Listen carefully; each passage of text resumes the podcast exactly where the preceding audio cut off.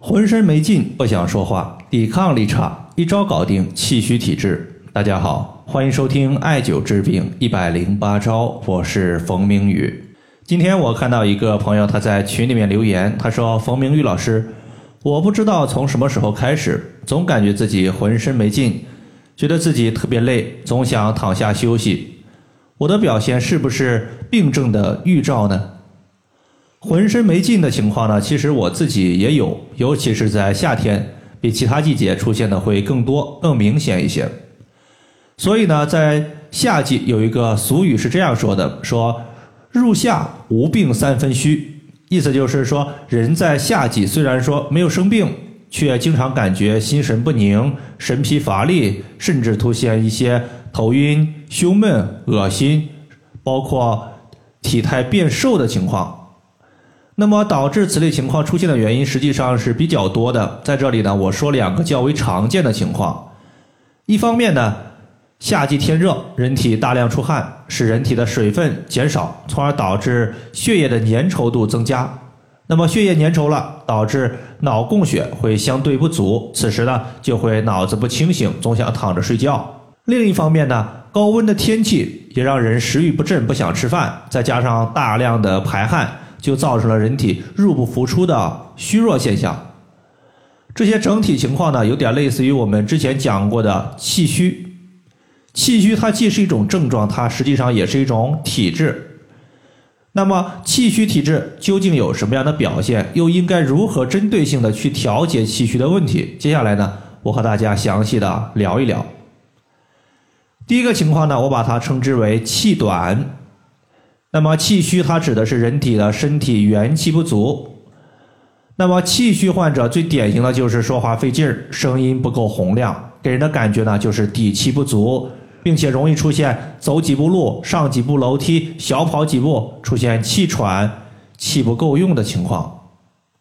而中医认为肺主气司呼吸，气短的患者多半是以肺气不足为主。在这里呢，推荐大家一个调补肺气的穴位，叫做太渊穴。太渊穴是肺的原穴，是肺的元气生发之处，可以调治由于肺的元气不足所导致的诸多病症，比如说咳嗽、气喘、体虚、乏力、身体说话无力等病症。第二个我们要说的是动则自汗，你会发现在夏季同样的温度、同样的环境。别人不容易出汗，但是自己不运动就浑身冒汗，这种情况就属于是气的固摄能力不足所导致的。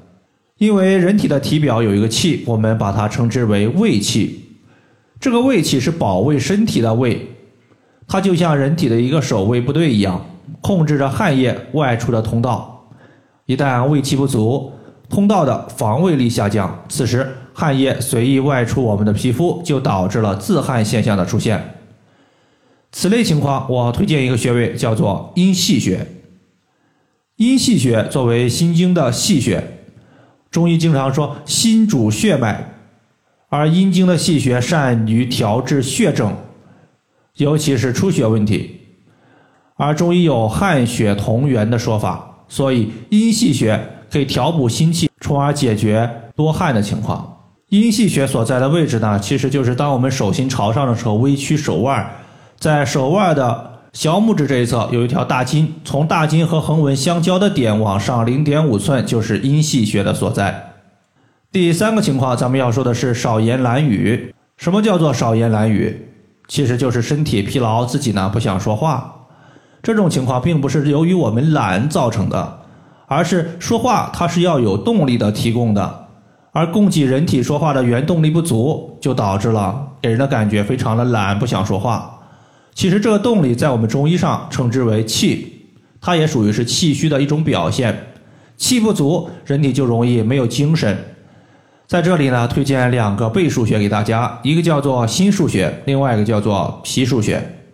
心腧穴和脾腧穴都是脏器的背腧穴，我们之前讲过。脏器的背腧穴，它主要调节的就是本身脏器的虚症和寒症，也就是身体的不足问题。所以，艾灸心腧穴，它可以振奋心阳，使人体更精神；艾灸脾腧穴呢，可以健脾益气，同时呢，也可以缓解夏季湿气过重所导致的昏昏沉沉的现象。